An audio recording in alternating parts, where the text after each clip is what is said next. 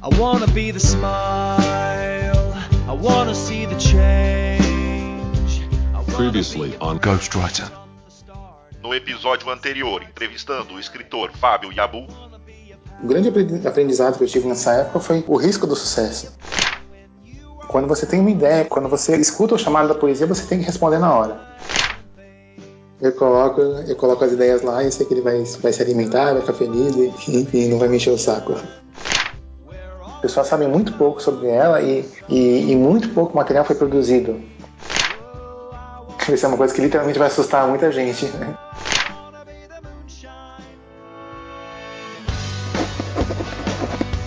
I'm a writer. Well, I'm a writer actually.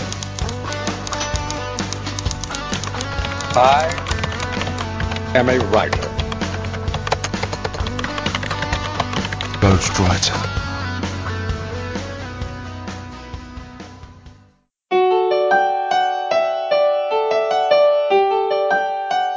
Saudações literárias, queridos ouvintes! Eu sou Ricardo Erdi e esse é o podcast Ghostwriter.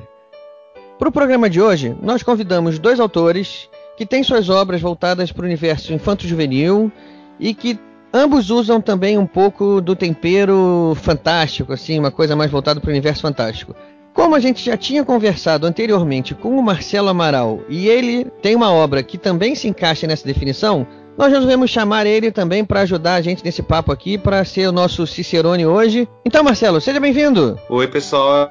Estou de volta aqui no podcast Ghostwriter. É um prazer estar aqui de novo.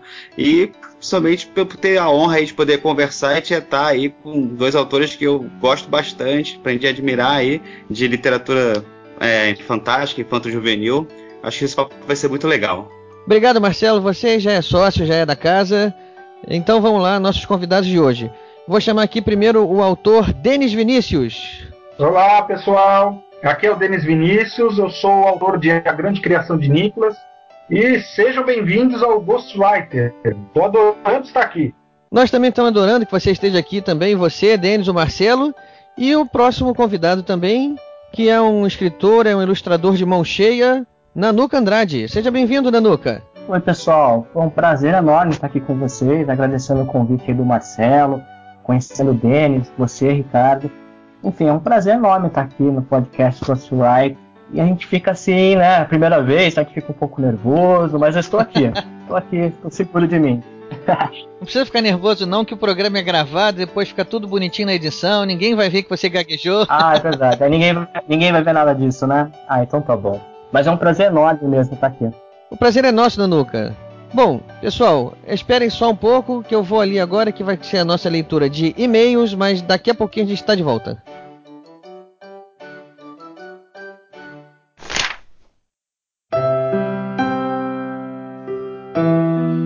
Mensagens e recados. Salve, salve amantes da literatura. Eu sou Rafael Moda, o editor do podcast e junto com o Ricardo nós iremos ler nossas mensagens e e-mails. E para começar hoje, vamos parar um pouquinho, vamos parar, vamos cortar a música também. Opa, o que, que houve? O que houve? Vocês vão entender o porquê. O que, que aconteceu, Rafael? DJ, música cortada, vamos lá. Vou ler aqui a mensagem do Edivar Augusto, 19 anos, que mora na Lapa, no Paraná. Ricardo, você também vai entender o porquê que está sendo tudo cortado. Eu tô aqui perdido. Vamos lá, me explica aí. Olá, pessoal do Ghostwriter. Meu nome é Edivar Augusto Ganzer, tenho 19 anos e moro na Lapa, Paraná. Escrevo este e-mail para falar que o podcast de vocês é promissor. Eu já escutei todos e digo que são todos ótimos. Aprendi muita coisa com cada episódio, porém eu tenho uma crítica. É por isso que o e-mail, ou a leitura dos e-mails, agora está até sem música. Em toda leitura de e-mails é colocada uma música triste no fundo. Na minha opinião, esse tipo de música não combina com o clima descontraído que vocês dois dão ao lerem os e-mails. Sendo assim, recomendo que vocês coloquem uma música mais alegre, ou então The Beatles. E sempre achei que combina com literatura. Esta é a minha única crítica. Espero que vocês me entendam. Gosto muito do podcast de vocês e peço que continuem o ótimo trabalho de vocês. Hum, entendi agora o que está acontecendo. É, e recebemos também um comentário lá na página onde fica armazenado o podcast, lá no Podomatic. É um comentário do Carlos. Finalmente temos um podcast sobre literatura de qualidade. depois que o Papo na Estante morreu. Nós, fãs dos livros, ficamos órfãos de um bom programa sobre o tema. Parabéns. Uma pequena crítica. Olha ela aí de novo. Essa música que vocês utilizam como pano de fundo, né? É meio depressiva. Parece que alguém morreu. E vocês estão fazendo uma homenagem. Grande abraço. Então, Ricardo. É. Já que a crítica foi recorrente. É, já que ela foi recorrente, tanto do Edvar quanto do Carlos, a música está definitivamente afastada. E passamos agora a uma sugestão do Edvar. Uma música do Beatles. Antes que você comece, comece eu, eu, a gente já tem pouco ouvinte e eu acho que a gente vai perder um monte deles agora. Por quê? Eu vou falar uma coisa aqui.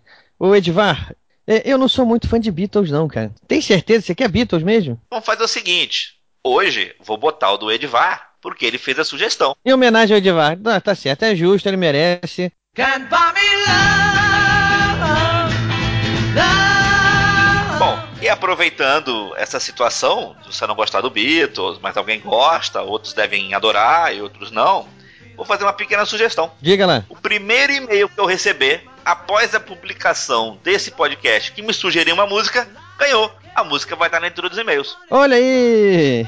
Gostei dessa promoção. Assim vamos ver o nosso gosto, o gosto musical dos nossos ouvintes. E eu, eu, eu confesso uma coisa aqui, agora, pessoal, já falei que eu não gosto de Beatles, então quem mandar alguma música um pouquinho mais pesadinha assim, eu, eu vou fazer campanha. Vou fazer um lobby aqui no, junto com o Modena então, pessoal que mandar um pouquinho aí, um heavyzinho, vai ter a minha, vai ter a minha campanha aqui junto. É, a campanha, mas a campanha é o primeiro que chegar.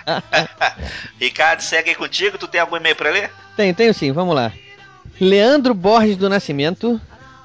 Bom dia. Meu nome é Leandro do Rio de Janeiro e ontem pela primeira vez assisti o programa. O Marcelo Amaral soltou no Twitter que a Vivi Mauri estava online e eu não podia perder. Olha aí a nossa Vivi Mauri que teve aí no programa passado veio ler os e-mails com a gente, tá aí. Já ela tá arrumando aí audiência pra gente aí, ó. A Vivi Mauro e o Marcelo Amaral, que tá nesse programa ajudando a gente aqui. Continuando. Ouvi alguns episódios, mas percebi que o conteúdo é muito sério para ouvi-lo no trabalho. Então baixei para ouvir em casa e ainda não tive a oportunidade de ouvir tudo. Posso falar apenas pelos podcasts que ouvi. A sugestão sobre falar da rede social Scooby é muito boa. Ó, segunda dica sobre isso aí. Temos que começar a pensar nisso, hein? Verdade. Sugiro também uma entrevista com celebridades por trás das cenas, como a Laila Ribeiro, do site de livros sobrelivros.com, e com a Frine, jornalista e organizadora de um evento na Saraiva do Rio de Janeiro, conhecido como Clube do Livro. Já tive em alguns deles já também, já, já sei como é que é o esquema. Concordo com você, seria uma boa, uma boa conversa, tá anotada e preste atenção nos próximos aí, que quem sabe vamos conseguir trazer isso, isso logo para vocês. Acredito também que o perfil desse podcast é muito semelhante a um programa de rádio online.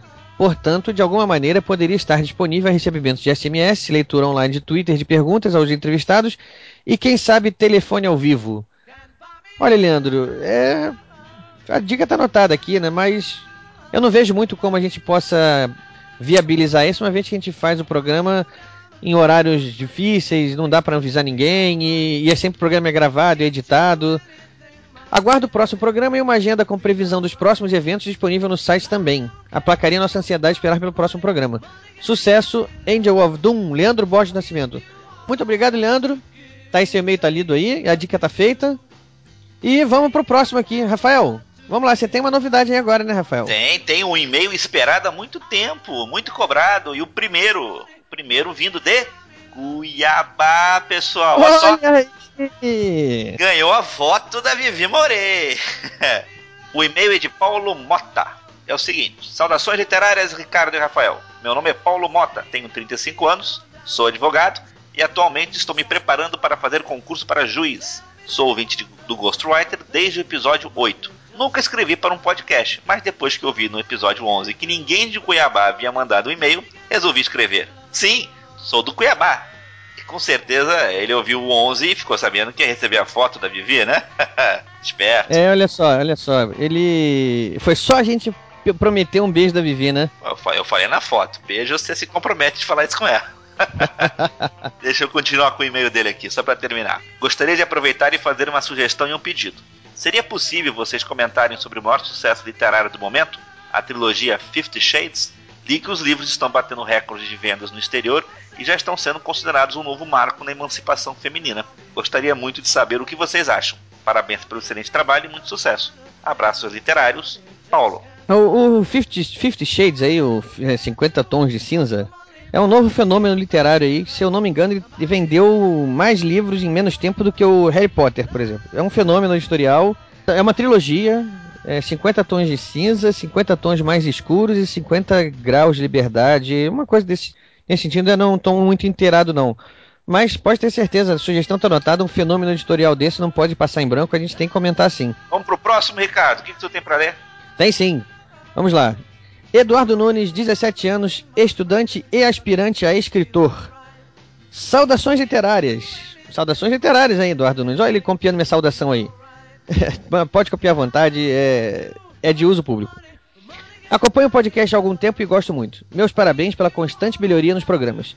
Convidados espetaculares, edição muito boa e um assunto que interessa a todos que estão nesse nicho. Só poderia dar nesse sucesso. Deixando por um instante os elogios de lado, eu gostaria de pedir, posso garantir que muitas outras pessoas já pediram isso, ou se não pediram, tenho desejo, um avanço no site de vocês. Olha aí, Modena, mais um. O conteúdo que é abordado nos podcasts é um tema que vem ganhando cada vez mais espaço no nosso dia a dia. Eu até me arriscaria a dizer que estamos vivendo uma era dourada da literatura. E esse conteúdo poderia ser abordado não só em formato de podcast, mas também em formato de textos. Posts do blog seriam um grande crescimento, tanto para vocês como para quem acompanha fervorosamente. Ele continua dando mais sugestões aqui, e é bom, enfim, no final ele fala: desculpe pelo longo e cansativo e-mail. Mais uma vez, parabéns e um forte abraço. Eduardo Nunes, um forte abraço para você também. Sua sugestão está anotada. A gente já está pensando realmente nessa história de fazer um novo, um novo site pra gente. Continue ouvindo que você vai saber das novidades em breve. Mas não acabou agora não. Continua aí, Rafael Modena. Ricardo, tem mais um aqui. O ouvinte é o Rafael Botter. Boa tarde, Ricardo Erdi Rafael Modena. Sou Paulo Rafael, tenho 23 anos e moro em Ibitinga, São Paulo, interior de São Paulo. Galera do Ghostwriter, primeiramente quero elogiar o podcast de vocês. Achei muito legal a iniciativa de fazer um podcast sobre literatura. O que vocês fazem é muito importante, pois a juventude de hoje precisa saber o quanto é importante ler um bom livro. Sou viciado em literatura e principalmente os livros do Sherlock Holmes. Sou Sherlockiano desde criança e também fã do Jô Soares. Posso dar uma sugestão para o Ghostwriter? de fazer um programa falando sobre Sherlock Holmes, um grande abraço. Rafael, sugestão anotada e pode ter certeza que Sherlock Holmes é um futuro tema nosso. Já está anotado. Ô Modena, deixa eu fazer uma observação aí sobre essa dica do Rafael. É, assim como o Rafael, eu também sou muito fã de Sherlock Holmes. Até onde eu sei, eu li todos os livros dele, todas as histórias dele. E eu também me considero fã.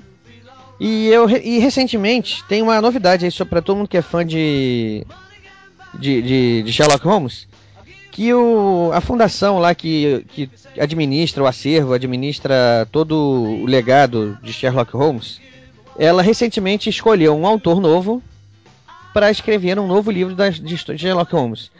O escritor aceitou e lançou um livro recente aí chamado A Casa da Seda.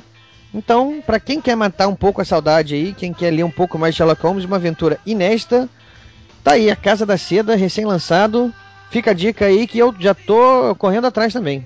Ricardo, por último, último e-mail. Vamos lá, então por último tem um e-mail aqui do César Silva. Tinha um e-mail legal para ler aqui, por isso até que eu deixei ele por último. Que é o seguinte, vamos lá. Olá, amigos do Ghostwriter.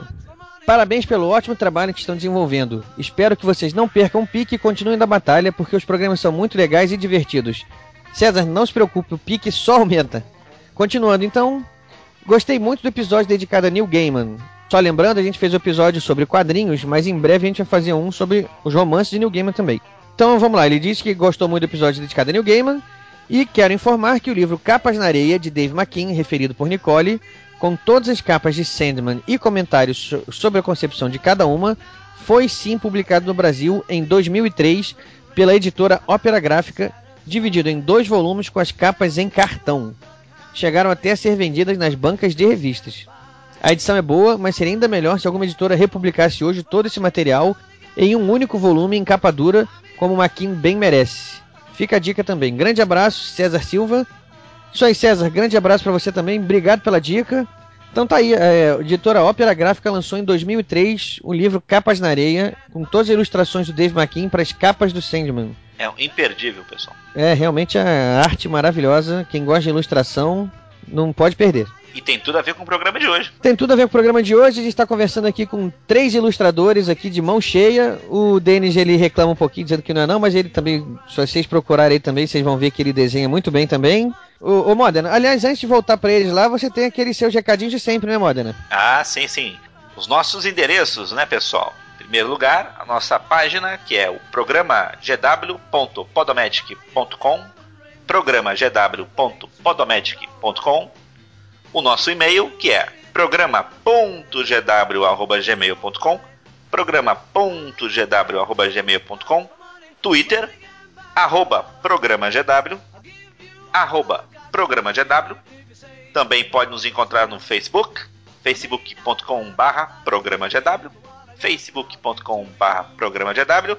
Também pode nos encontrar no iTunes através de podcast Ghostwriter. Então, mais alguma mais alguma forma de contato com a gente? Não, são todas essas. E antes de eu me despedir, gostaria de deixar um recado para o Marcelo Amaral, que ele só vai ouvir depois, obviamente, quando for ver o programa, que a foto dele está chegando. Ah, que legal, já até sei o que você está falando. Isso refere-se a um livro que deve estar tá passeando lá pela Escócia, não é isso mesmo? Exatamente, a foto está chegando. O Marcelo vai vibrar quando eu souber dessa novidade. Um abraço pro Marcelo, um abraço pro Denis, um abraço pro Nanuca belo programa deles, deu bastante trabalho para fazer a edição, mas olha, me diverti em cada momento. Eu também, e antes de você despedir, tem um último aviso aqui para dar pessoal, que é o seguinte: é o lançamento do livro Contos da Confraria. Esse lançamento vai acontecer na livraria Blux no dia 8 de agosto, vai ser uma quarta-feira, às 7 horas da noite. Aqui no Rio de Janeiro, é uma livraria lá na, em Botafogo, na zona sul do Rio de Janeiro. E vai ser um, um livro de contos, é uma coletânea, da qual esse aqui que vos fala faz parte. Tem um conto meu lá, estou participando. E é isso aí, pessoal. Então, está convidado. Quem quiser aparecer, vai lá. Vão estar tá, todos os outros autores dos outros contos também vão estar tá lá. É a oportunidade que vocês têm de comprar o livro com autógrafo de todo mundo. Então era só isso aí mesmo, Modena. Tá feito o convite. Quem quiser aparece por lá. E um abraço para todo mundo. Espero vocês lá. Valeu, Modena. Um abraço, até mais. Um abração, pessoal.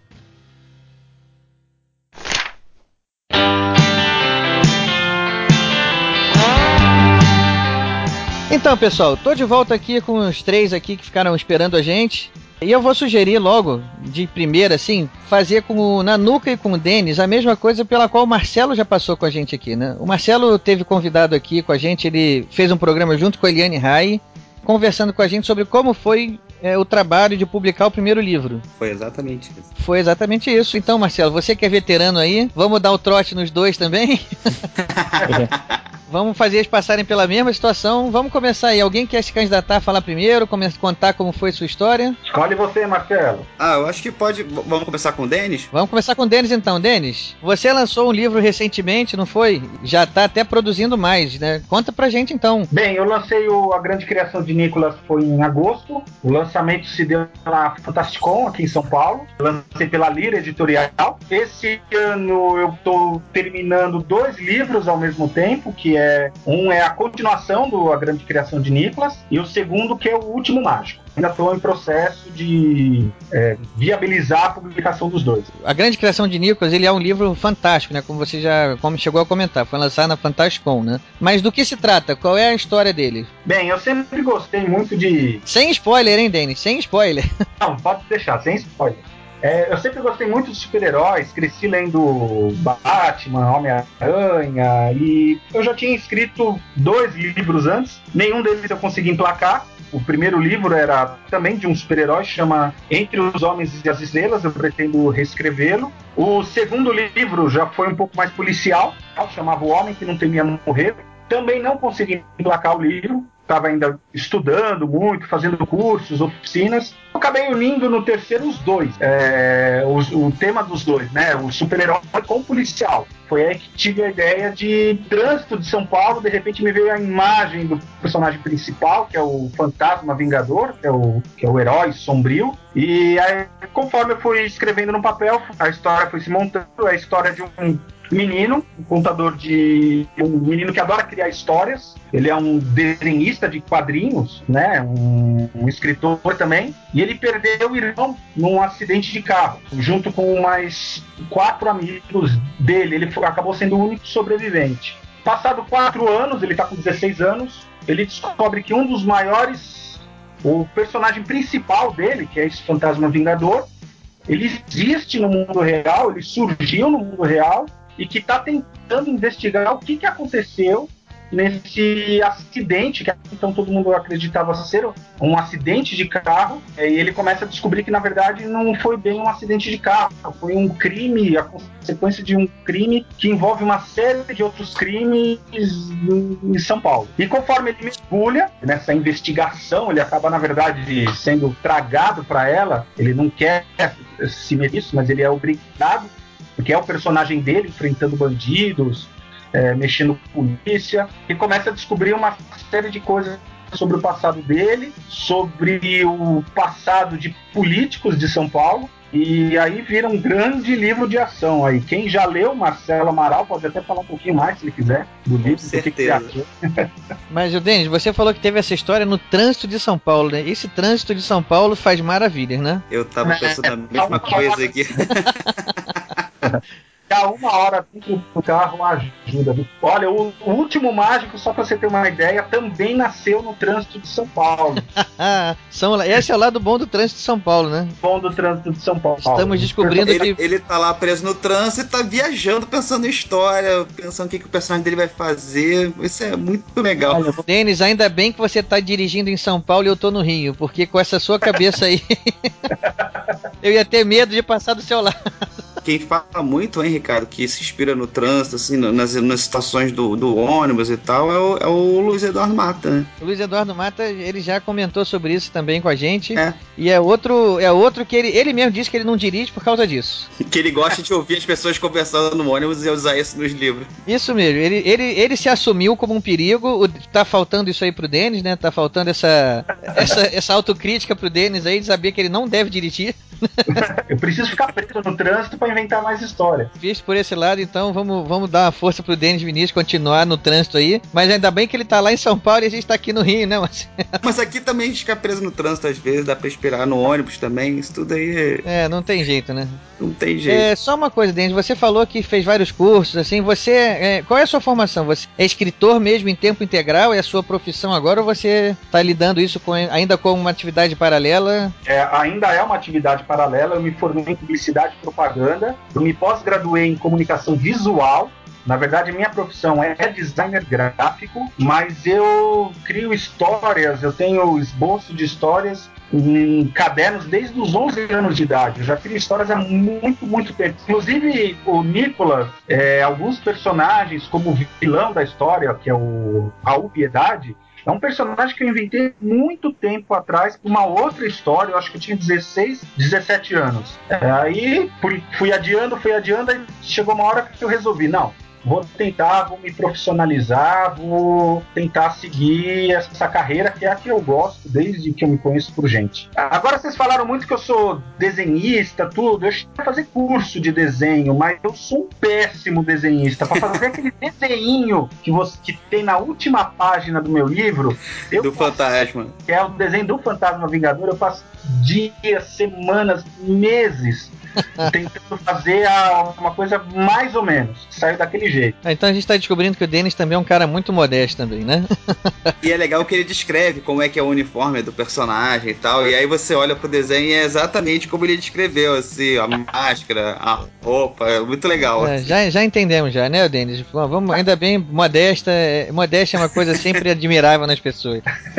Mas vamos falar assim, o Nanuca ficou quietinho no canto dele ali, Nanuca. Fala então pra gente a, a sua mesma a, sua, a mesma história pra gente aqui. Conta como é que começou aí a, a você a, escrever seus livros, de onde veio isso, de onde veio essa vontade de ser escritor. Sai falando aí, tá contigo. Tá joia. Bom, eu escrevo desde pequeno também, assim como o Denis. Acho que a, a maioria das pessoas, pelo menos assim, quem escreve, tem essa, essa iniciação assim na adolescência, enfim. E, e desde os 12 anos que eu escrevo. Inclusive na minha época, eu fui criança na década de 80, então a gente tinha uma máquina de escrever, então minha mãe que digitava, ou datilografava, né, melhor dizendo, né, as minhas histórias, e eu desenhava, então eu gostava muito de ilustrar os próprios livros, né. Eu morei no Rio até os 12 anos, em Botafogo, Copacabana, e eu morava na frente da, daquele, a casa do Rio Barbosa, Eu não sei como é que está agora, mas tinha no fundo desse, é, desse museu, digamos assim, tinha uma, uma biblioteca. E lá que eu ficava escrevendo e desenhando. Tanto é que lá que me deram um apelido Nanuca, assim, eu não sei da onde, que é meio dadaísta, assim, até hoje eu não sei da onde que veio o Nanuca, mas enfim.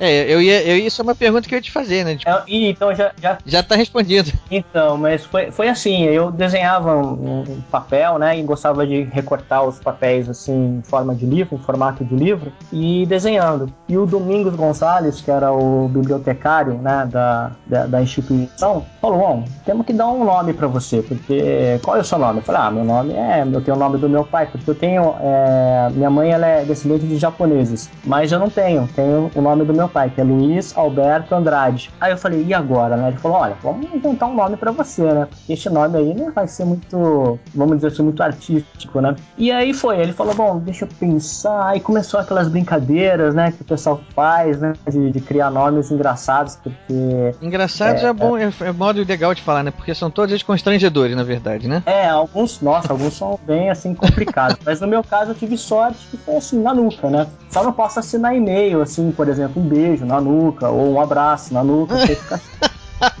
Fora É. isso, é agradável, né? Um beijo na nuca. Beijo na nuca, né? Um É, beijo na na nuca nuca é eu- complicado. Enfim, aí foi que me deram esse, esse apelido e ficou.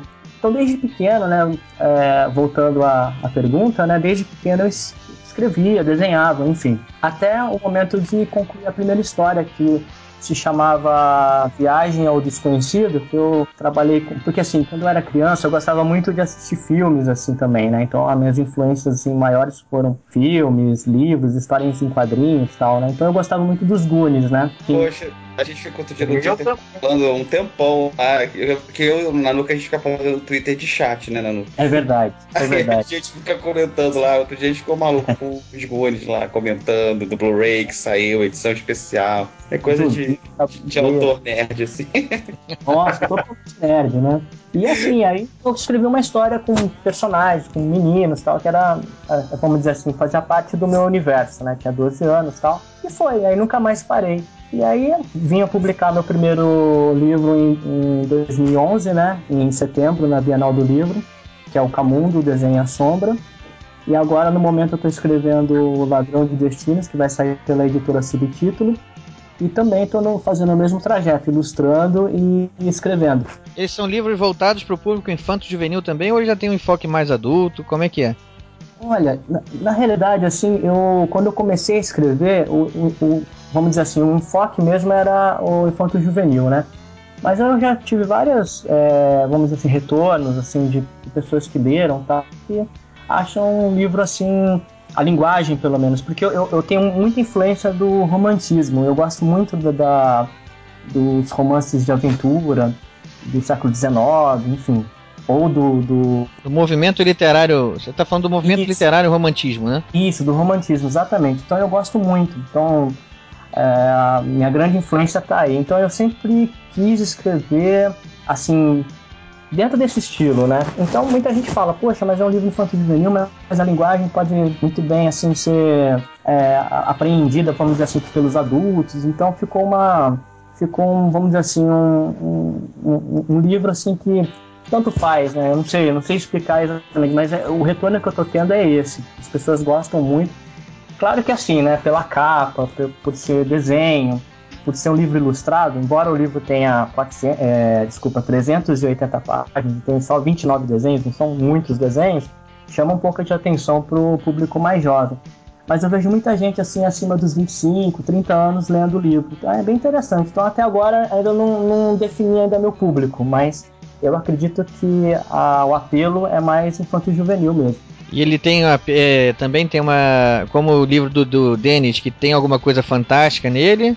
Ou ele é mundo real? Como é que é?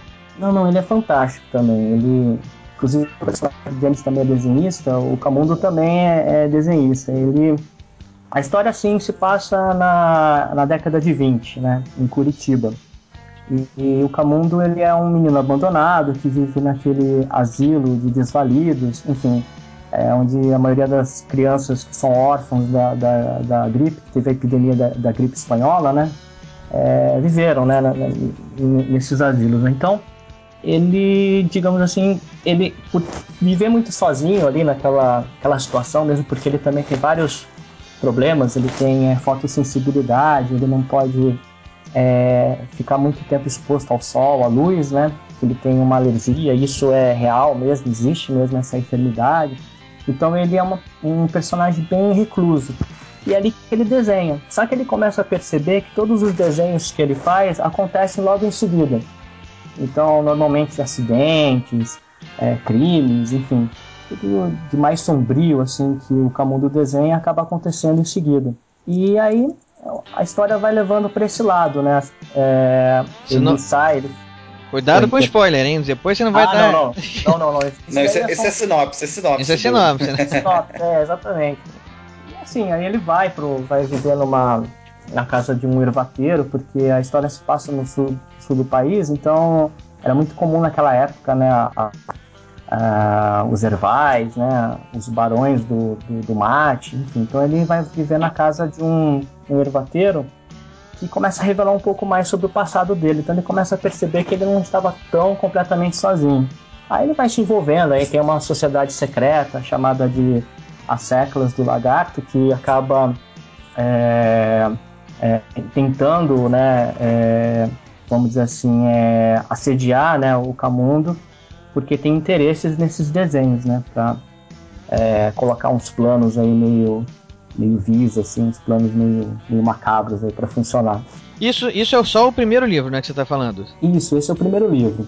E você vai ter outros livros, em continuação desse ou são livros diferentes? É, na realidade eu pensei numa uma série de.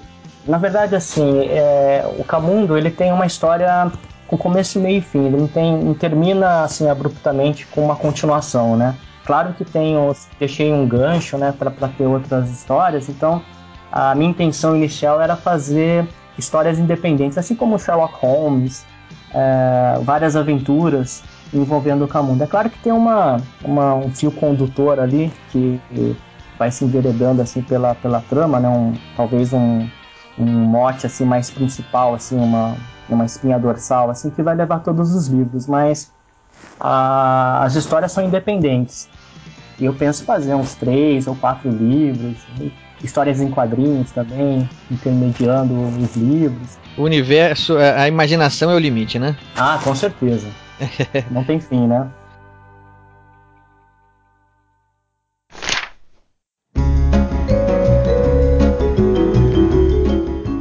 Denis está escrevendo dois livros, né? Um deles é a continuação da grande criação de Nichols dele. Isso, é a continuação. Na verdade, é igualzinho aconteceu com o Nanuka. Meu livro tem início, meio e fim. Sim, a história se resolve toda no, no, no, no livro. Eu não tinha a intenção de escrever um segundo. Eu deixei um gancho um gancho assim, não, é um final em aberto, um gancho praticamente na última página, mas eu não ia escrever o segundo livro. Só que o retorno que eu tô tendo das pessoas, dos leitores, o editor também me pedindo, todo mundo me pedindo, eu acabei, falei, ah, então tá, vou pegar alguns elementos do primeiro livro e vou fazer um segundo livro. Por enquanto, esse também vai ter um fim. Não pretendo fazer um terceiro, mas se o retorno for grande. O personagem tá aí pra ser usado, né? O personagem é seu, você usa ele quantas vezes quiser, né? E o gancho é literalmente na última página mesmo.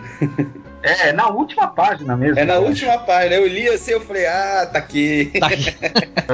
ah, mas a ideia é não ter o segundo livro. Mas eu, eu, tanto é que eu, aí eu comecei a escrever logo em seguida o Último Mágico. Só que foram me falando, foram gostando da história. Cadê? Quero ver mais Nicolas. Aí eu falei, tá bom, vou sentar e comecei a roteirizar. Quando eu roteirizei, nasceu uma história até muito mais sombria até do que do, do primeiro livro, muito mais complexa até. E acabei escrevendo o livro inteiro. eu dei uma pausa no último mágico e escrevi ele inteiro, assim, de, de uma vez só. Então eu vou aproveitar esse gancho agora que você deixou aí para te perguntar o seguinte: quando você terminou lá a grande criação de Nichols, estava com o original na sua mão. Qual foi a trajetória dele até ele chegar nas prateleiras das livrarias? Ah, foi engraçado a trajetória. Eu, eu escrevi a grande criação de Nicolas, conheci o Tomás num evento, num, na verdade, num curso que ele deu. Eu deixei meu original com ele. Aí eu deixei o original para ele na sexta-feira, em mão. Quem é o Tomás? Tomás é o, é o editor-chefe da Vermelho Marinho. Tomás Adur, né? Isso, exatamente. O selo Lira Editorial é um selo da Vermelho Marinho, então eu deixei direto com, com o dono do, do, da, da, editora, é, num curso que ele deu sobre como publicar livros, sobre como é que era o mercado editorial. Eu fiz esse curso e deixei em mãos o livro para ele mal imaginei que ele fosse ler. Uh, deixei na sexta-feira à noite, foi o curso. No domingo ele me mandou um e-mail falando que tinha lido já o livro inteiro, que tinha adorado e que eu já tinha uma editora e que pronto, já podia falar para todo mundo que eu tinha uma editora. Aí eu chorei. Como é que é? Você chorou? Não, chorei porque quem é. Nós três aqui, o Marcelo, o Nanuca e eu, sabe como é difícil conseguir uma editora. Eu há seis anos tentando uma editora, só consegui agora. É muito parecida com a minha história também, né? Foi exatamente uma coisa. Eu cheguei pro Tomás, ele também pegou meu original. Ele tá contando, eu tô lembrando exatamente como foi. porque. E a gente é colega não só de editora, como de selo também, né? Também, o Paladino é. também é dali. Foi, na verdade, o último lançamento agora. Foi a mesma coisa. Eu deixei o livro na mão do Tomás. Enfim, ele, ele não chegou a ler de cara, mas eu recebi um parecer e também foi assim, tipo, ó, vamos, vamos fazer.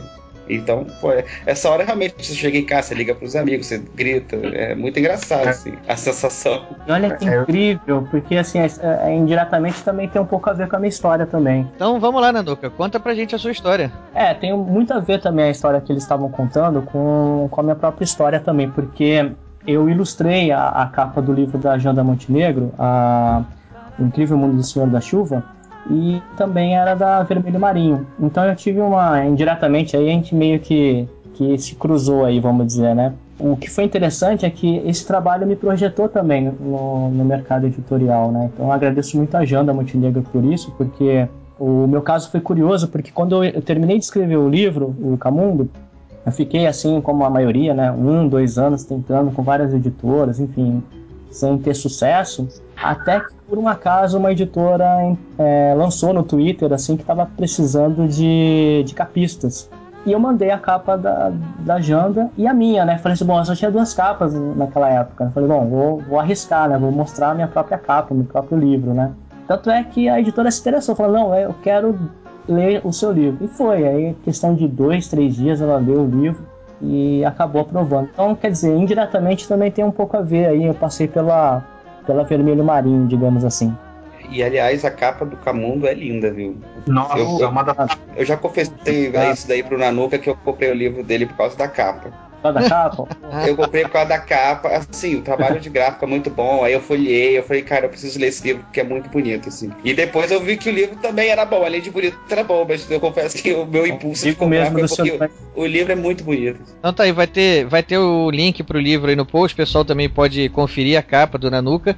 Eu também já vi também, o desenho é, é bem maneiro, bem bonito também o desenho certamente se eu tivesse encontrado ele numa livraria teria me chamado a atenção. Eu nunca, nunca cheguei a ver na livraria, mas a partir de, do momento em que eu fui olhar e pesquisar, me chamou a atenção e eu vou ficar de olho nele agora também. Eu vi o livro na Bienal, foi, eu conheci o, o, livro dele na Bienal do, do Rio, na última. Né? Foi, aliás, foi quando eu conheci também o livro do, do Denis, né? É, e aí o Dunanuka já estava indo embora da feira, porque na verdade o stand da, da, da Underworld era, era na saída da feira, né? Tava com promoção e tal. Aí eu olhei aquela capa, achei tão bonito, o marcador bonito, tudo bonito. Falei, ah, vou levar esse livro. E, nossa, muito, muito legal, gostei demais, assim. Nossa, obrigado. Olha, vamos rasgar cedo aqui. Eu também gostei muito é. da capa desse livro. O Denis ainda não tive a oportunidade de comprar, mas ainda vou comprar seu livro também. Eu ainda vou comprar o seu também, Nanuca. Faz, Vou comprar amanhã. A campanha... a campanha que o Mata lançou e, e, tá, e tá ficando cada vez mais a piada se repete aqui, né? Ah, é? Tem... Porque o Mata ele fez um programa com a gente, tá aí, Mata, um grande abraço pra você se estiver ouvindo a gente. É a piada interna do Ghostwriter. É a né? piada interna. É, a gente fez um programa onde a gente estava falando dos nossos livros preferidos. E o Mata, todo livro que a gente falava, ele se empolgava e dizia: Vou comprar amanhã. Ficou o bordão do Mata, vou comprar amanhã. Já vou comprar. Ó, legal, hein? Já, vamos botar no Trend Tops. Vou comprar amanhã. Vou comprar amanhã. Vai ser o, o, o, lema do Ghostwriter agora. Vai ser: Vou comprar amanhã. Graças ao nosso Assista Mata. E compre amanhã, né? escute, né? Ah, escute, é verdade. Olha eu aqui. Né? Sou muito visual. Né? Veja o filme, compre o livro. Ouça o podcast e compre os livros, né? Compre os livros. verdade. Que bacana. Muito bacana se você ter um, um retorno assim, puxa, a gente que escreve, né? Imagino como vocês também devem estar se sentindo, assim, é, é muito assim, bacana você ver o seu trabalho sendo admirado, as pessoas gostando, comentando. Então. Não, ganhando vida, né? Chega um momento que ele, que ele sai, sai do seu círculo de conhecidos e começa a, a invadir né, o desconhecido, né? É assustador isso daí, porque tem momentos assim que eu, pelo menos, assim, quando eu escrevi o, o Camundo, por incrível que pareça, eu claro que eu acreditava, eu gostava, como todo autor que escreve né, o próprio livro, obviamente vai, vai apostar, vai acreditar. Mas chegou um momento assim que eu já tinha tentado tanto que eu falei, bom, quer saber, eu acho que vou escrever outras histórias.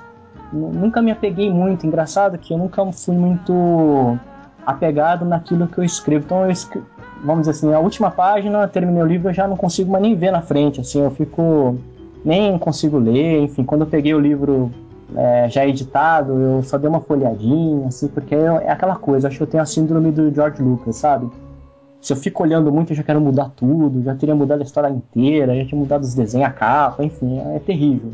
We all know that Han shot first. É, exatamente. Não adianta ele mudar, botar que o Han Solo atirou depois, ou É atirou verdade. junto ao mesmo. Não adianta, todo mundo sabe. Ficou horrível, né? que o Han É, Solo atirou senhora. primeiro. Nossa, o Grido, né? O Grido, né? O nome Grido, é. Grido, né? Ele tá renegando a própria obra, isso é muito feio, né? Mas tudo bem. Terrível, terrível. E aí, para não correr o risco, eu assim, acabo deixando de lado. Então é engraçado você, assim, não que você tenha negado o seu trabalho, não é isso, mas chega um momento assim que você não acredita, mas você fala, ah, tudo bem, se der certo, deu. Então, de repente, quando dá certo, é é uma, uma alegria muito grande, assim, é muito, muito bacana mesmo. E É muito legal porque, assim, a gente sente o cuidado que, assim, não só o Nanuka, mas acho que assim, a gente tá com três autores aqui que tiveram muito cuidado com o livro, assim. Acho que o Denis, ele- o desenho que ele fez, a escolha da capa. Eu acho que você escolheu o ilustrador da capa também, não foi, Denis? Então, eu não, não sou um ilustrador como vocês, Não, não. eu tratei um ilustrador, Isso. o Mário, Mário Domingues Neto, que ele ilustrou a capa pra mim, ficou ótima, só elogios pra ele. Você que apresentou a capa pra editora? Foi, foi que Foi, apresentei. Tomás, ele, ele pede que se traga a capa, porque ele entende que a capa não é da editora, é do escritor. Eu Uhum. concordo.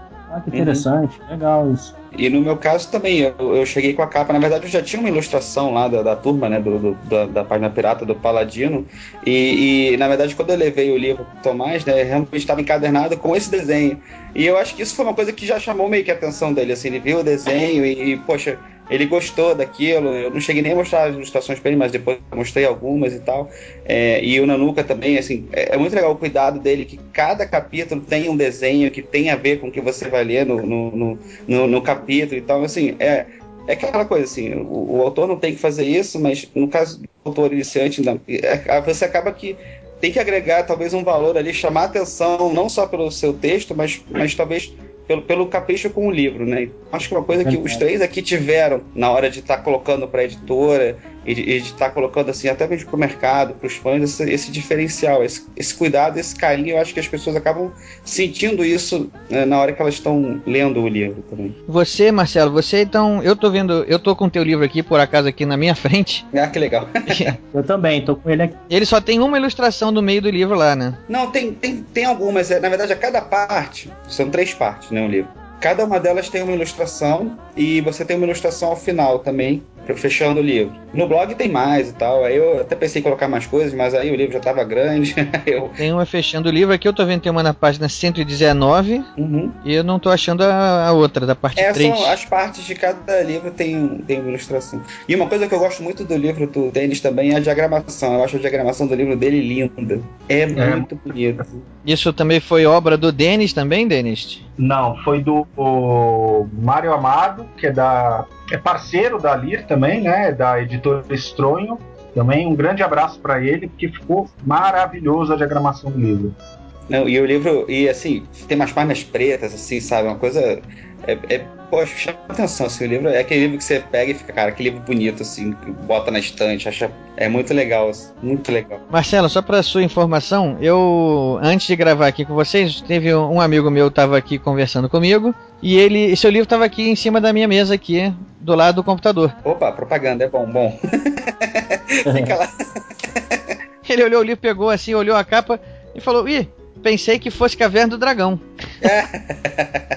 Muito legal, né? Foi legal. E aí eu falei: Olha. Com certeza, é uma inspiração forte. RPG, videogame, Caverna do Eu Dragão. falei: Não é Caverna do Dragão, mas certamente é uma inspiração, né? Com certeza, inspiração fortíssima. Acho marcou todo mundo, né? Caverna do Dragão é uma. É uma referência pra, to pra toda a geração que veio depois dela, né? Todas Eu as falo gerações. isso pra todo mundo, assim, que Caverna do Dragão e Goonies são duas referências muito fortes do, do, do Pois é. Paladino. Muito Pra mim foi o Enigma da Pirâmide também, o Young Sherlock Holmes também que eu assisti, que inclusive o Camundo tem muito do desse, desse filme também que eu gostei muito.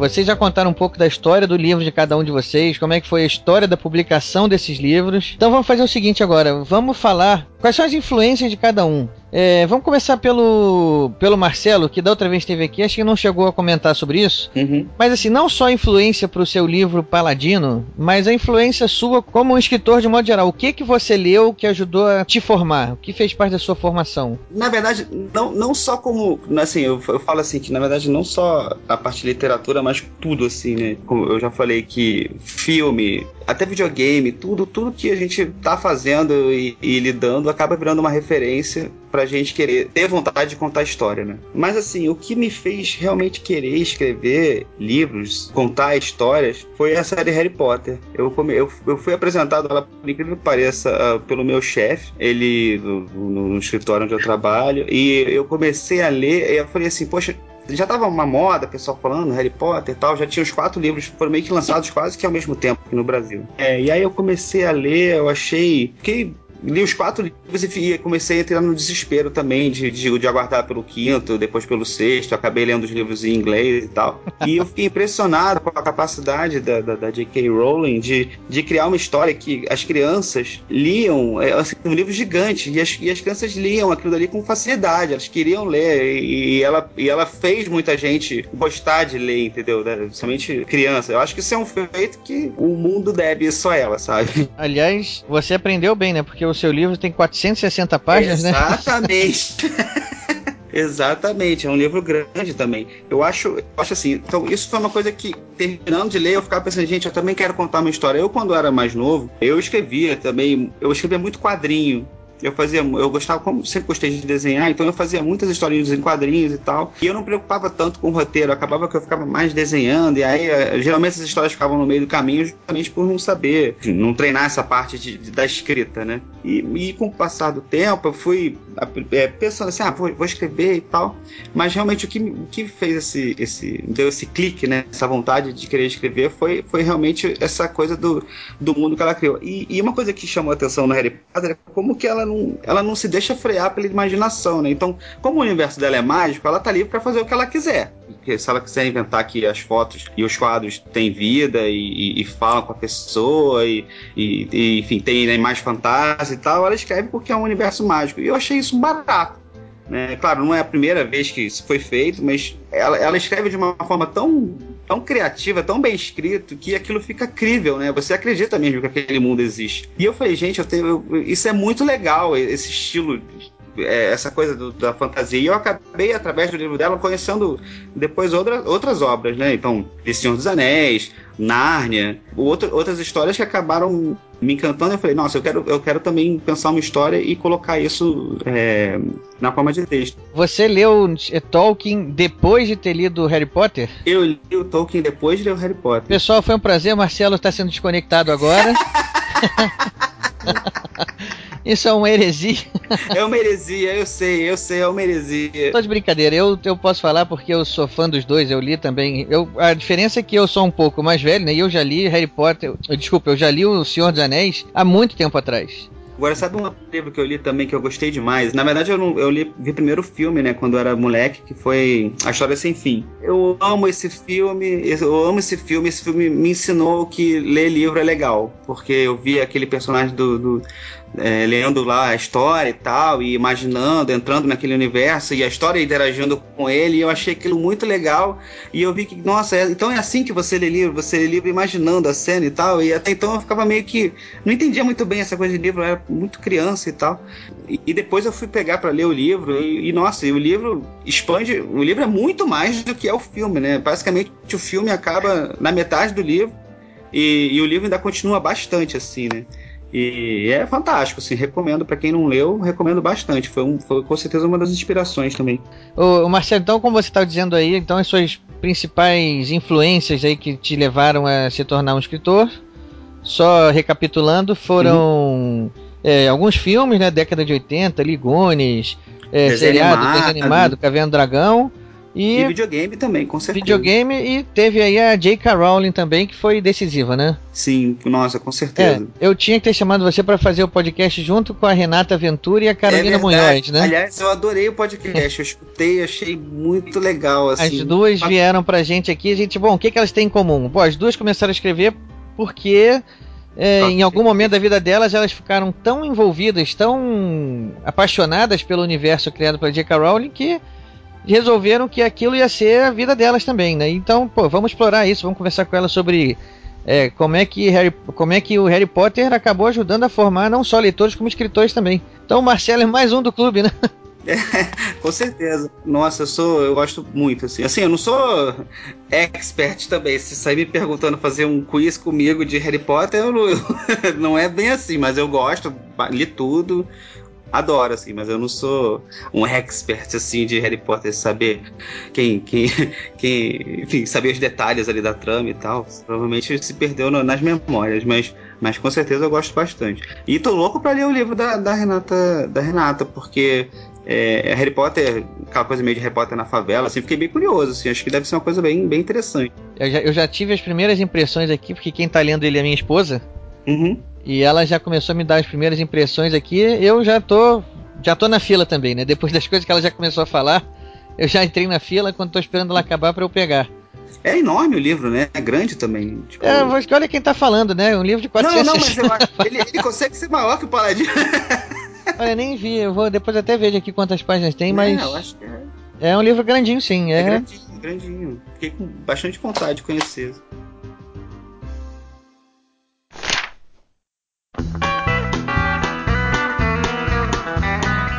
Você, Denis, vamos, fala pra gente então quais são seus autores preferidos aí, o que você mais leu na sua vida e que te deram a certeza de que teu caminho também ia passar pela literatura. Como eu disse, eu criava muita história quando eu tinha. Comecei mesmo a criar história com 11, 12 anos. Mas as minhas influências começaram nos quadrinhos. É, Frank Miller, Alan Moore, Jim Lee, eles fizeram meus ídolos, né? Eu, literatura eu li alguma coisa, mas esse negócio de ser obrigado a ler Dom Casmurro com 12, 13 anos assusta um pouco. Isso, é verdade. Isso é verdade. É. Isso é uma bandeira que o Mata levantou já, é uma das coisas que o Mata costuma é, bater muito nessa tecla, né, da formação do leitor, né? E, e realmente, a gente, a gente é obrigado a concordar, né? É, tá errado essa. Você acaba tirando o prazer da leitura, né? É, pois é. Eu fui ler Dom Casmurro, agora adulto, pode falar a verdade, eu fui ler o Dom Casmurro de novo em 2010 Agora eu gostei de Dom Casmurro. Eu falei, agora eu entendi Machado de Assis, agora eu achei, nossa, agora entendi uh, o, o como ele era escritor, mas quando você lê isso no colégio é para fazer uma prova. Então eu acabei mesmo, é, minhas influências no início foram quadrinhos. Comecei lendo mesmo com gosto, foi Agatha Christie, foi que eu comecei a ler, que eu comecei a gostar bastante, mas não que ela tenha me influenciado. No início, quem me influenciou foram os quadrinhos, Goonies, ET, Indiana Jones, Star Wars, os filmes também. Goonies eu acho maravilhoso. Acho que se um dia você for falar alguma coisa sobre filme Goonies, tem que chamar nós três de novo aqui. Chama, chama mesmo. É, chama mesmo, que olha. do slot, do pessoal lá. Não, não tem jeito. É, marcou uma geração mesmo, né? Esse, esse filme acho que eles não sabiam o poder que ele ia ter, né? Não, Nossa, não sabe. Meu, geração. hora do pessoal tentar, mesmo com ele, todo mundo adulto, fazer o Goonies 2. Eu, toda pois hora é, que fala coisa de Goonies 2, eu começo a pesquisar, falar, será que vão? Será que mas é, não, não tem jeito. Já não, ó, já não tem muito gente não, né? Porque um dos protagonistas já morreu, né?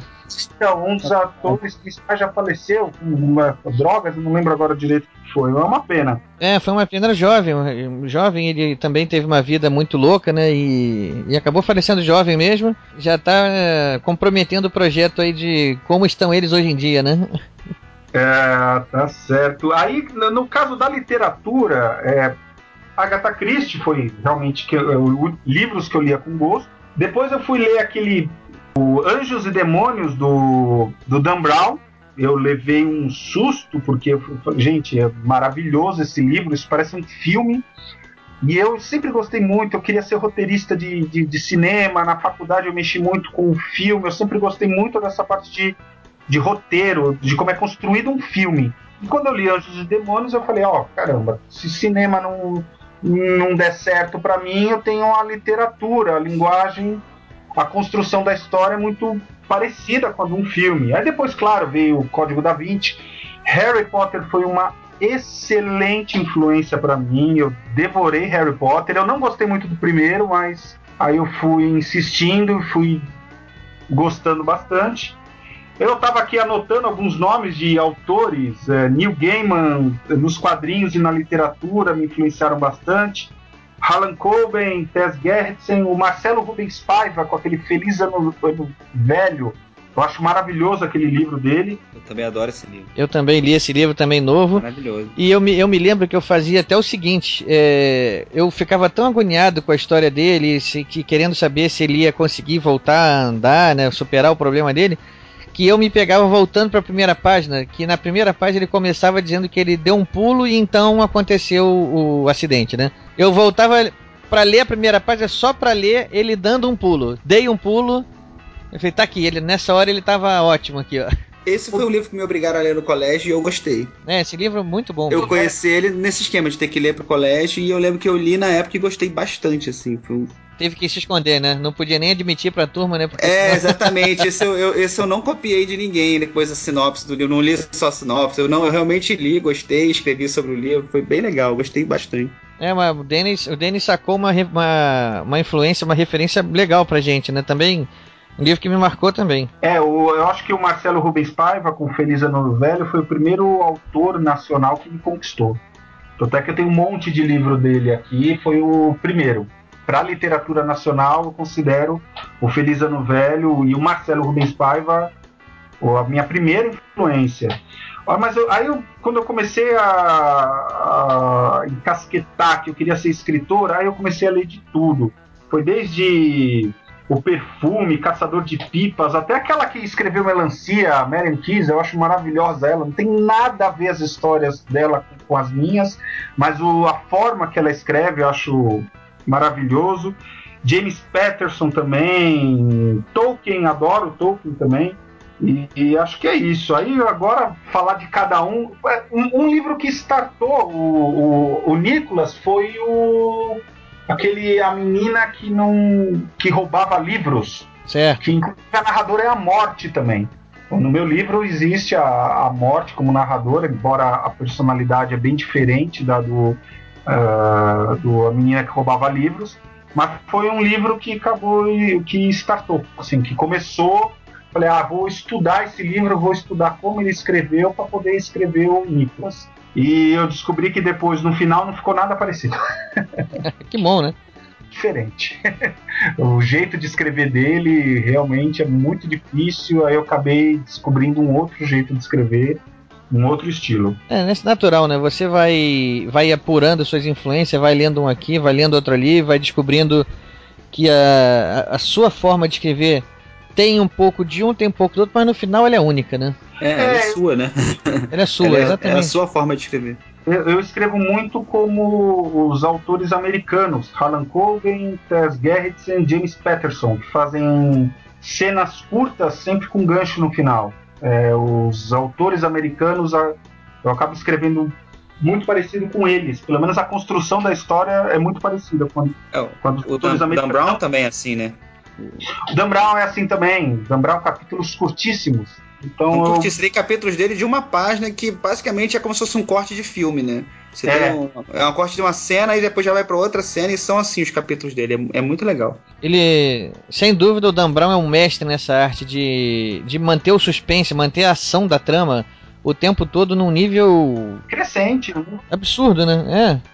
E, e- e- ele, ele, ele se utiliza disso, né, de parágrafos curtos, né, de, de ação ininterrupta, pra você ficar ali sem fôlego, né? É muito legal. Isso.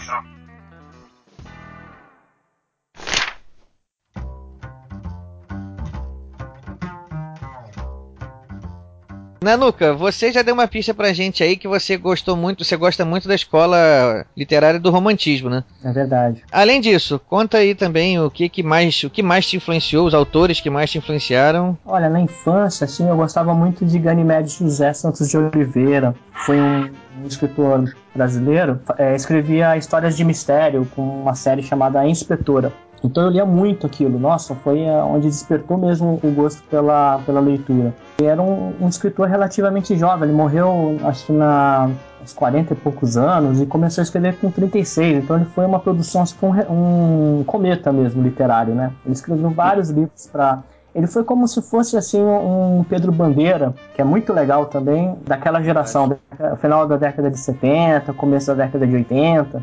Então, o que despertou mesmo o gosto pela, pela leitura foi o Ganymede José. E era interessante que ele usava muito diálogo, eu achava barato, porque meus livros são mais descritivos e tem menos diálogos, então eu não uso muito diálogo, né? E eu achava o máximo, assim, é, mesmo tendo vários, né, várias pessoas ao mesmo tempo, você sabia quem eram os, os personagens, né?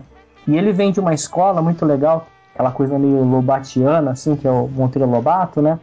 De colocar o- o- os personagens não como um grupo, né? Uniforme, né? Então você tem lá vários personagens que juntos formam uma, uma personalidade coletiva, né? Lá ele tem todo um, um- Cada um tem uma característica e eles brigam entre si, então é muito interessante, como a Emília e o Visconde, a Narizinho, então é, Você está citando para uma das minhas grandes influências, que foi Monteiro Lobato. Eu li todos os livros da série do Sítio Pica-Pau Amarelo. Nossa, eu também, eu gosto muito. Nossa, aquilo era um mundo mágico. Quando eu pegava um livro dele, eu não queria mais nada. Eu era criança quando eu li também. Eu chegava um livro de Monteiro Lobato na minha mão, eu, assim, era um presente. Assim, eu só queria me trancar no meu quarto lá e ler até acabar. Nossa, eu também. E eu bom. sentia que eu tava lá junto da turminha lá no sítio, né? Eu era mais um ali. Eu também, eu achava o máximo. Meu pai trabalhava no na, no Unibanco e os funcionários ganhavam, né, uma, uma- um embrião de uma biblioteca, digamos assim, com acho que uns 8 ou 10 livros, né? Então, eu, nossa, eu devorei, era muito interessante. E uma coisa que eu achava legal do, do Lobato, que assim, a gente, enquanto criança, a gente não tem nenhuma percepção do que hoje é dito, né, em função do- da questão do racismo. Inclusive está em pauta a discussão agora que as escolas estão querendo tirar caçadas de Pedrinho, né, em função de, de algumas passagens do texto, enfatizar a questão do né, preconceito. Eu, eu cheguei a ler o texto, o trecho, né, que houve, que levantou essa polêmica, dizendo que alguma coisa que ele citava dizia que assim, até a tia Anastácia aqui tem carne preta. Exatamente. É, o trecho era exatamente esse, o trecho que levantou a, po- a polêmica. Agora, eu, eu tenho uma opinião sobre isso, Nando. Vamos lá, dá sua opinião primeiro, já que você levantou a bola, porque vamos ver se a gente tem opinião igual. Eu, eu acho assim, eu acho que é, tudo tem que respeitar o contexto. Não é que eu estou fazendo nenhuma apologia, nenhuma, nem levantando nenhuma questão polêmica, mas a gente tem o, o- aquele crítico literário, é, Harold Bloom, que é muito famoso assim no, no meio literário, né? E ele é visto assim como o terror do- dos fãs de Harry Potter, por exemplo, porque ele discrimina completamente, fala que aquilo não é literatura, tudo, mas tem um ponto bacana que ele diz, que eu acho muito interessante, que é contextualizar. Porque tudo que foi escrito, por exemplo, no início do século XX, ou mesmo quando entra aquela coisa do realismo, modernismo, tinha aquela, vamos dizer assim, aquela, aquela, aqueles resquícios né, da, do final de uma época de escravidão, enfim.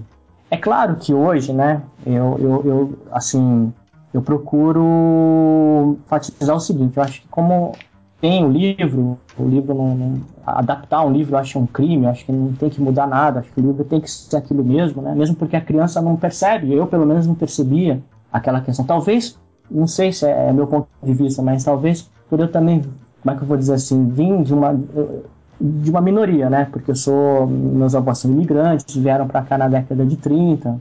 é, antes da, da, da, Segunda Guerra, então sofrendo toda aquele, aquela problemática do, do, do, do Brasil ser aliado dos Estados Unidos, serem contra a Alemanha, enfim, e o Japão era aliado da Alemanha, então aquela coisa do nazismo, então, enfim, é, a minha família também veio de uma, de uma, de uma série de, de, de, de situações em que o preconceito sempre foi muito evidente, então a raça amarela, né, todo, tudo que era pejorativo, né, tudo que era que diminuía né, o ser humano enquanto, enquanto cidadão, né, foi aplicado naquela época, porque era diferente, né, era, era diferente.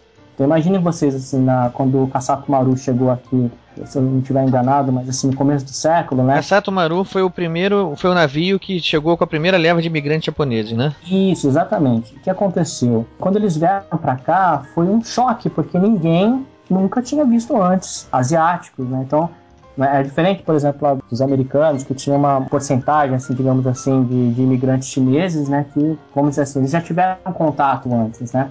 Mas no Brasil não, foi um choque, né? E aí os, os japoneses, assim como os italianos, enfim, é, outras, né, outras etnias quando é, imigraram para o Brasil, vieram é, substituir essa, entre aspas, essa mão de obra que foi estabelecida pela, pela escravidão, pelos negros, né, pelos afrodescendentes, né. Eu, eu entendo isso, é, é, difícil. Então você escrever, então, por exemplo, tem vários romances aí, tem aquele Corações Sujos, né, que falam sobre, fala sobre o, o os japoneses. E virou filme esse livro, né? Virou filme. Eu tenho um amigo, inclusive, que é ator desse filme, que participou. É, é um, é um filme muito interessante porque, assim, mostra o o que é diferente, que é que não, que não faz parte da, da, nossa realidade e a forma como, como as pessoas encaram isso. Então Monteiro Lobato não foi diferente. Então o que, que ele fez? Ele colocou no papel que todo mundo falava sem pudores, que embora isso seja negativo, eu não concordo. Ó, naturalmente, até mesmo pelo meu histórico, né, né, da minha descendência, digamos assim, eu jamais vou ter preconceito de nada, não tenho.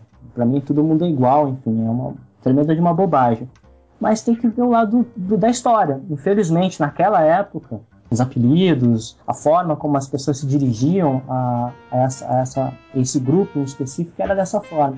Então, Monteiro Lobato fez isso. Enfim, o que eu acho agora que pode acontecer, o que está sendo levantado, é de repente colocar uma nota.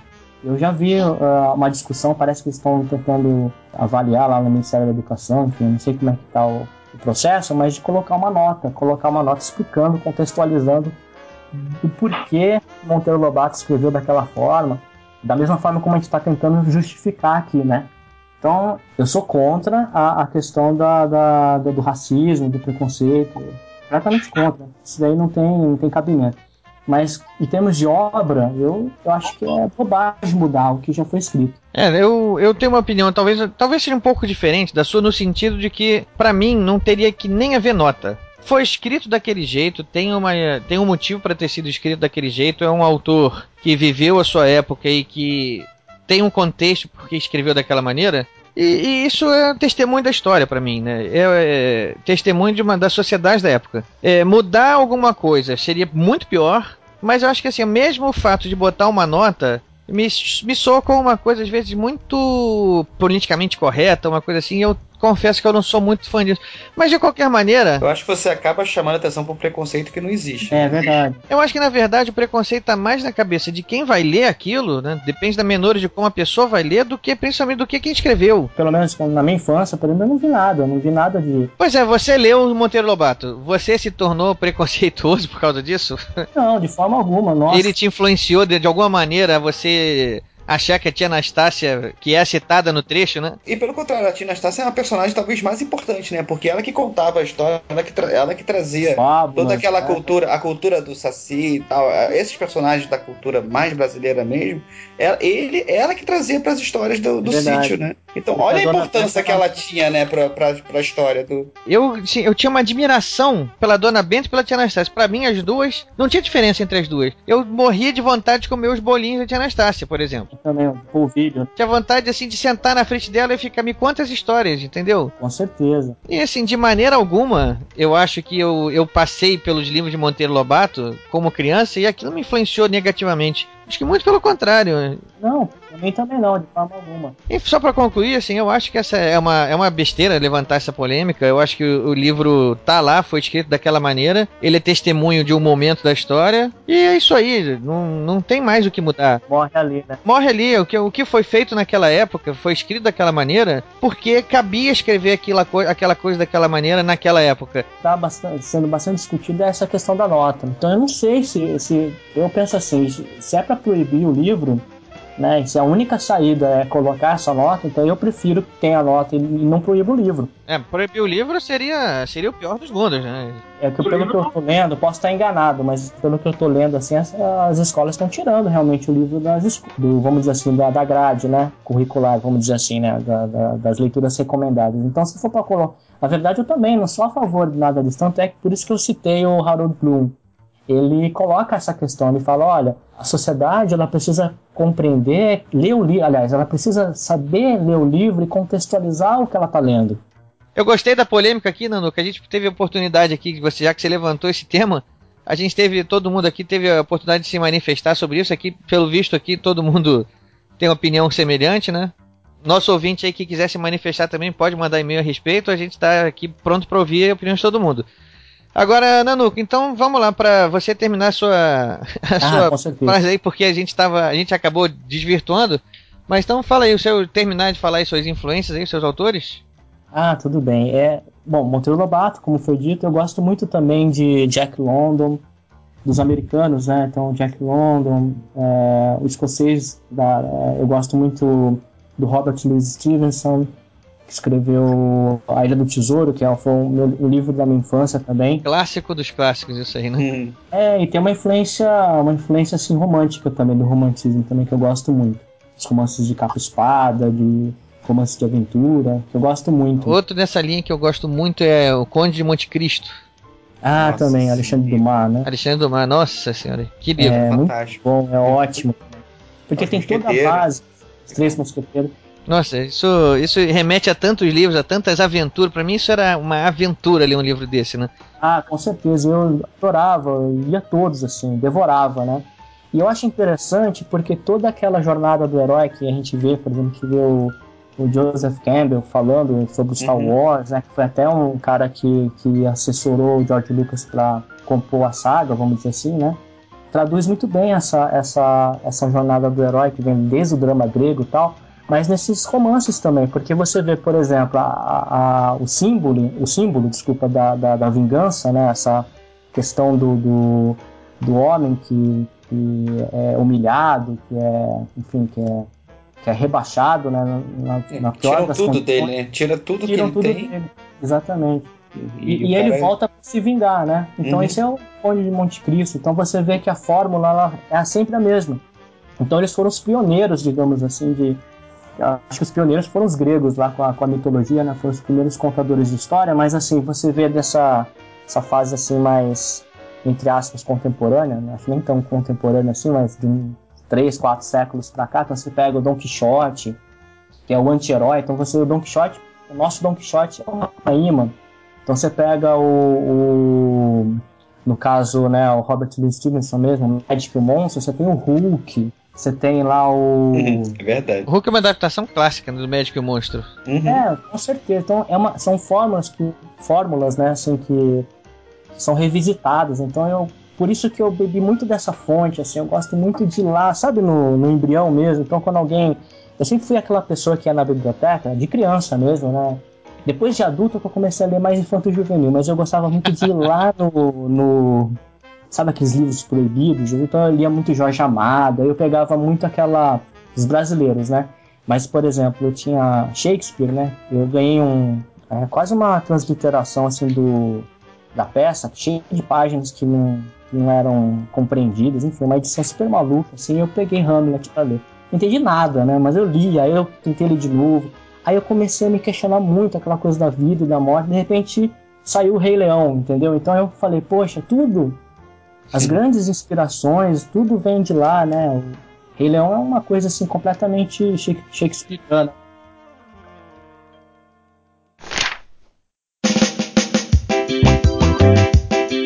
Então vou fazer uma pergunta para os três aqui agora. As histórias já foram todas contadas? Não. Nossa. O que a gente vê hoje em dia simplesmente são adaptações, são. São. Não, assim, ai- ainda existe originalidade na hora de contar uma história? Cara, é, é impressionante, né? Sabe o que foi uma coisa? Você me lembrou agora quando eu vi. Quando eu fui ver a origem no cinema. E, cara, que filme, que história, né? Eu fiquei, como que o cara pensou aquilo? É, é tão sensacional. Então, você realmente você tem sempre história nova pra ser contada, né, cara? Pra ser lida, pra ser escrita. Releituras, né? Nossa, assim, e, e o, e o roteiro original, né, do, do Christopher Nolan, né? Então, é, e- enfim, é, eu acho que assim, existe sim, existe muita história pra ser contada ainda, com certeza. Ó, o, o Nanuka falou uma coisa ali que. é, ele falou a palavra releitura. Uhum. A releitura é uma. já não é uma, original, uma coisa original, né? Já é uma. É uma. Uma influência de uma coisa que já existiu, né? Porque a questão do sonho, né? Eu não sei, é a minha opinião, né? Na verdade, assim, eu penso, por exemplo, igual o Matrix, né? Que foi um boom, assim, no, final da década de 90, aquela coisa toda, que bebe na fonte do Lewis Carroll, né? O Alice no País das Maravilhas, né? Aquela coisa de você estar, você tá dormindo ou está acordado, né? Uhum. Será que você faz parte desse mundo, né? O que é aquilo, né? Por exemplo, Prometheus, que eu assistia esses dias, eu acho fantástico, assim, é uma, uma, uma nova, uma- vamos dizer assim, um novo suspiro, assim, né? Na, na, na- vamos dizer assim, na franquia do Alien, mas assim, é uma outra, outra visão, uma coisa super maluca, assim, o cara questiona a questão da origem da humanidade, que já foi é, falado várias vezes com outros filmes, até na década de 50 que você vê aqueles filmes que muitos dizem que são a- alegorias, né, da, da, da Guerra Fria, enfim, aquela coisa de colocar os ETs como, como uma, uma espécie de uma válvula de escape, assim, para você. Porque o inimigo é invisível, aquela coisa toda. Então, de repente, você vê um filme como Prometheus que bebe daquela fonte de novo, né? Pra onde a gente vai, né? Quem somos nós, né? De onde a gente veio, né? Exatamente, né? Então é muito. Então, assim, é- eu acredito que é, é- é original, claro. O roteiro é original da origem, enfim, Prometheus, é, Matrix, enfim, são ideias brilhantes, mas que bebem sempre na, na, na- naquela, naquele embriãozinho de, de- da literatura, enfim, da, da dramaturgia, né? Então, aquela coisa do herói, por exemplo, os Goonies, eles entram debaixo da- do subterrâneo ali e fazem a jornada do herói. Eles vão, descem crianças, mas eles saem de lá mais maduros. Então é a viagem dentro da baleia, né? Jonas dentro da baleia. Então É a você coisa tem do, o- do, do herói terminar a aventura transformado, né? Ou seja, ele é, ele é Exatamente. diferente da- do herói que começou a jornada, né? Acho que isso Exatamente. que é o, o mais legal desse tipo de filme. Eu acho que É essa estrutura, sim, a jornada do herói, acho que uma estrutura nova, eu acho muito difícil conseguir. Mas eu creio que a originalidade, às vezes, recicla tanto uma história que você não sabe nem de que fonte que ela bebeu. Acho que é alguém capaz de ler os nossos livros e cada um achar que a gente bebeu de uma fonte diferente. E isso, para mim, já torna o livro algo original. Mesmo Ah, que a gente certeza. tenha bebido de uma fonte, mas ah, eu acho que ele ah, pega o Nicolas e ele, ah, ele se inspirou no Batman. Não, não me inspirei no Batman. Ah, não, se inspirou no na menina que roubava livros. Também não foi lá que eu me inspirei.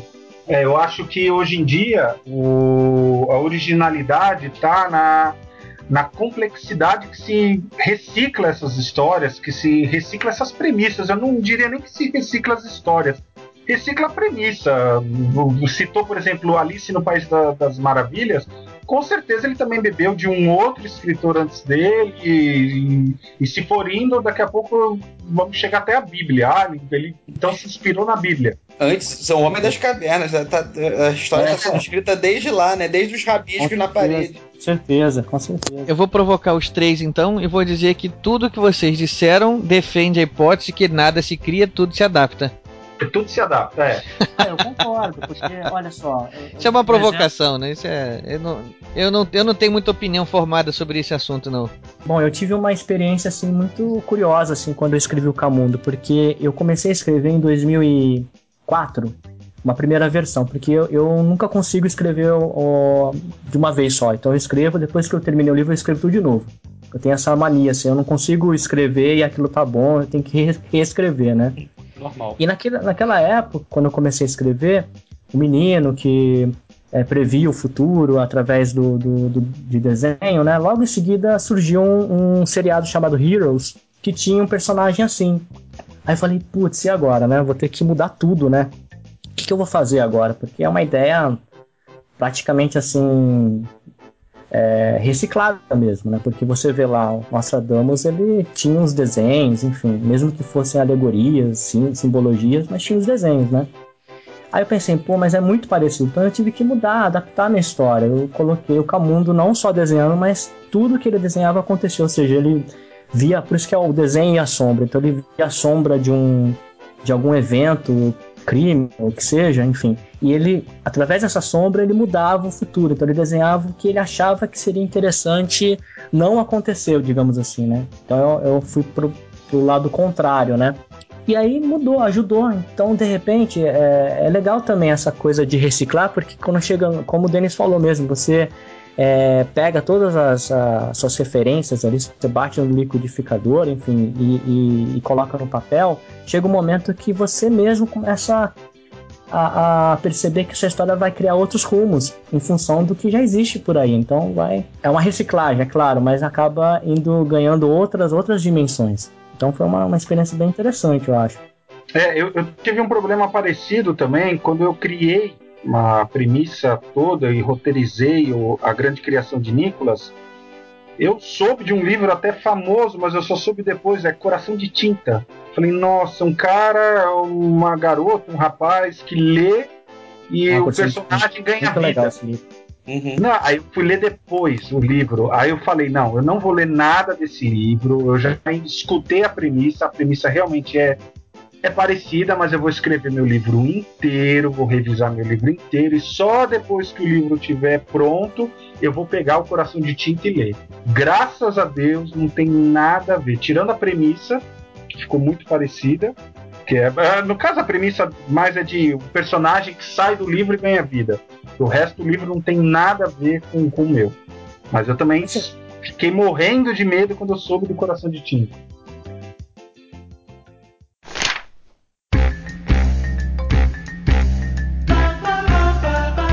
Que livro vocês estão lendo nesse momento? Eu estou lendo Temor do Sábio, a continuação do Nome do Vento. E eu, sua opinião, o que, que você está achando? É, o, o Nome do Vento, para mim, é o melhor livro de fantasia que eu já li na minha vida. Então, ler a continuação dele, para mim, eu, eu adiei muito ler essa continuação, porque eu, é aquela coisa, ah, é tão bom, é tão bom, porque eu não quero que ler para não ter que acabar logo o livro. Eu sofro essa, essa mesma síndrome e, inclusive, a sua, a sua opinião é mais uma de várias que eu tenho recebido sobre esse livro, também reputando ele como sensacional, ou seja, vou comprar amanhã, né? o nome do vento, ele tá assim, acima de Harry Potter, Dan Brown, acima de. Acho que. Ele me influenciou muito, muito, muito, muito. E um livro recente que mexeu muito comigo. Hoje eu posso dizer que o Nome do Vento é o meu livro favorito. Eita, isso é uma pesão, um peão tão pesada que qualquer um aqui agora tá. Eu me sinto obrigado. Vou comprar amanhã. Vou comprar amanhã. Vou né? comprar amanhã também, olha. Não, amanhã é um novo dia. Quem, quem mais vai falar? Olha, eu tenho três livros. Pode, pode ser três? Porque eu não consigo ler um livro só. Eu, porque eu vou lendo. Mas um deles é o Paladino, né? Não posso nem preciso nem dizer, né? Que eu é, adquiri recentemente. Olha só!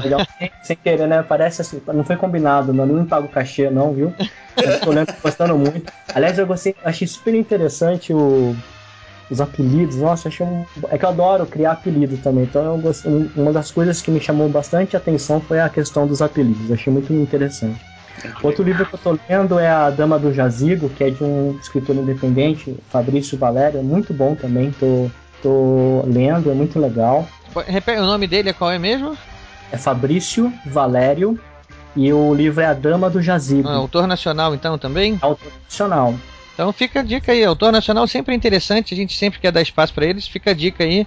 Fabrício Valério. A Dama do Jazigo. A Dama do Jazigo.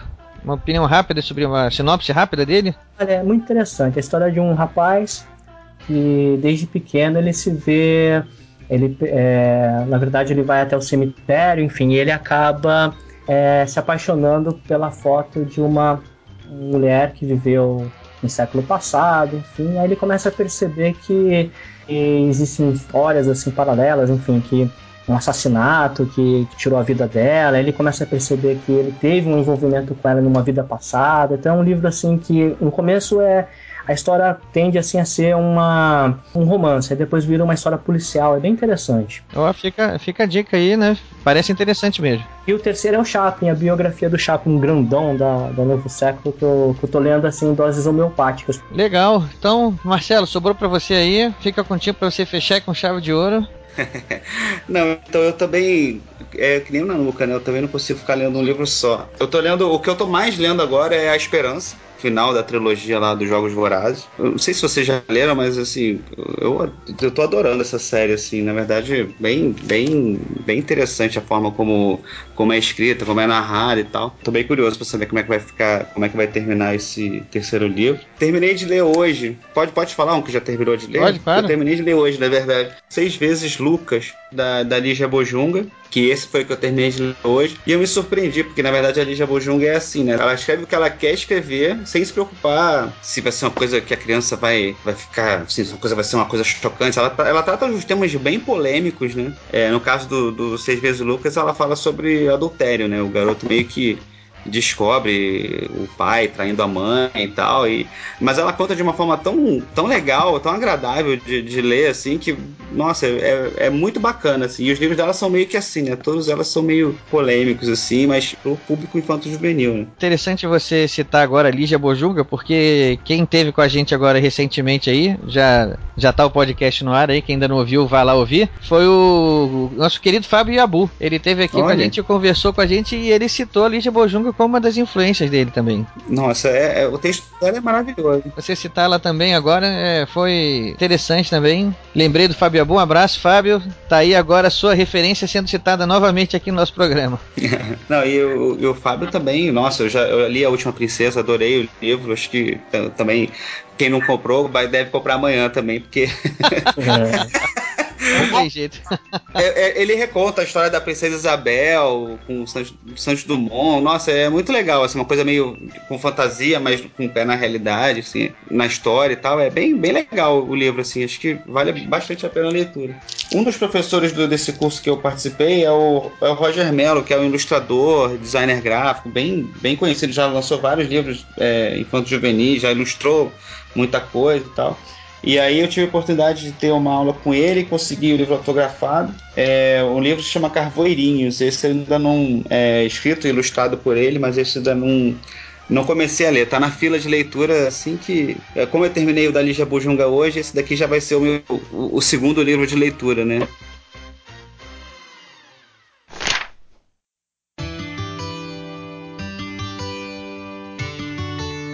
Então vou deixar agora o microfone aberto para vocês fazerem suas considerações finais, despedida.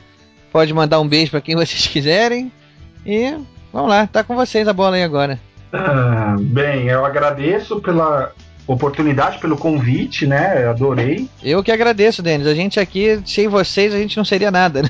É, e vou acompanhar bastante o, o blog agora. Eu não conheci o blog, eu confesso sinto dizer isso, mas agora. A gente não, a gente é novo, a gente é novo também no mercado. A gente tem aí poucas edições, a gente tá, tá batalhando também. E por isso que a gente convida vocês, porque a gente quer ter um conteúdo interessante para oferecer para o nosso ouvinte, né? Uhum. Por isso que eu costumo dizer, eu que, eu que quero agradecer a presença de vocês aqui, porque sem vocês a gente não teria conteúdo para mostrar para o ouvinte, né? Então, o agradecimento é nosso mesmo e e a gente está aqui justamente fazendo, tentando fazer né, uma, uma programação de qualidade para o nosso ouvinte. E vocês, estão, vocês é que são a matéria-prima, né? Não, e você citou algumas entrevistas que você, que você já fez, e agora eu estou curiosíssimo. Vou ter que navegar aí no seu, no seu site e, e ver tudo que você falou aí, e agora eu quero conhecer mais. Não leva muito a sério, não. A gente, vou, a gente vou costuma. Amanhã, né? é, é, vamos ouvir amanhã. Olha, não, não, não leva muito a sério, não. A gente tá aqui só falando de coisa boa, mas tem muito mais coisa ruim. não, na verdade, no que depende dos nossos convidados, aí só tem coisa boa mesmo. Ah, legal. Vou, vou, vou acompanhar agora. Já coloquei, apertei a estrelinha lá do, Internet Explorer já entrou nos favoritos. Já. Opa, que beleza. E você, Nanuca? Puxa, eu só tenho que agradecer mesmo, é uma oportunidade assim ímpar, né? Puxa, colocar todo uma discussão tão bacana, né? Que é prestigiar a literatura, é uma coisa assim é impagável, né? Você tem tantas oportunidades, né, de, de usar a internet de uma maneira é, negativa e de repente você vê uma proposta tão, né, tão sublime, né, que é, é difundir a cultura, é, promover, né, é, a literatura de um modo geral. Então isso para mim é muito grandioso estar participando. Né? Agradeço a vocês, nossa, a todos, o Marcelo que, que me convidou, o Ricardo, né? Agora que eu conheço o Denis também, agora vou Vou comprar o livro dele amanhã, inclusive. Isso tá muito Mas, engraçado. Virou, né? Virou um bordão, né? E uma coisa que eu também gostaria de agradecer muito, assim, as pessoas que eu, que eu venho conhecendo na, através dos blogs, né? Tem muita gente porque a gente é, é praticamente assim, a gente está começando, né? Então, quem escreve o primeiro livro, né? É difícil esperar um, um retorno grande, né? É, é, natural, né? Que isso seja construído pouco a pouco, né? Tijolinho a tijolinho. Então, de repente, você tem um retorno tão bacana de pessoas, né? Pelo Twitter, né? Então, eu criei vários amigos, pessoas super carinhosas, assim, que é, se disponibilizam em, em divulgar o seu trabalho, em porque gostam, né? Não essencial, é, assim, necessariamente porque esperam algo em troca, né? Enfim, então você vê muita muita mídia espontânea, assim, as pessoas comentando sobre o livro, colocando no, nas páginas. Então, eu, eu, eu, se eu colocar nomes aqui, vai ser até injusto, porque são muitas pessoas. Então, eu gostaria de agradecer a todo mundo, inclusive deve estar escutando agora. É isso. Então, mais uma vez, como eu canso de repetir aqui, a gente que agradece a presença de vocês. Fiquem espertos aí que daqui a pouco o e-mail de vocês pinta aí de novo um outro convite e a gente continua nessa nossa história aí, nessa nossa brincadeira, conversando. Então é isso aí, pessoal. Um abraço para todo mundo e até a próxima.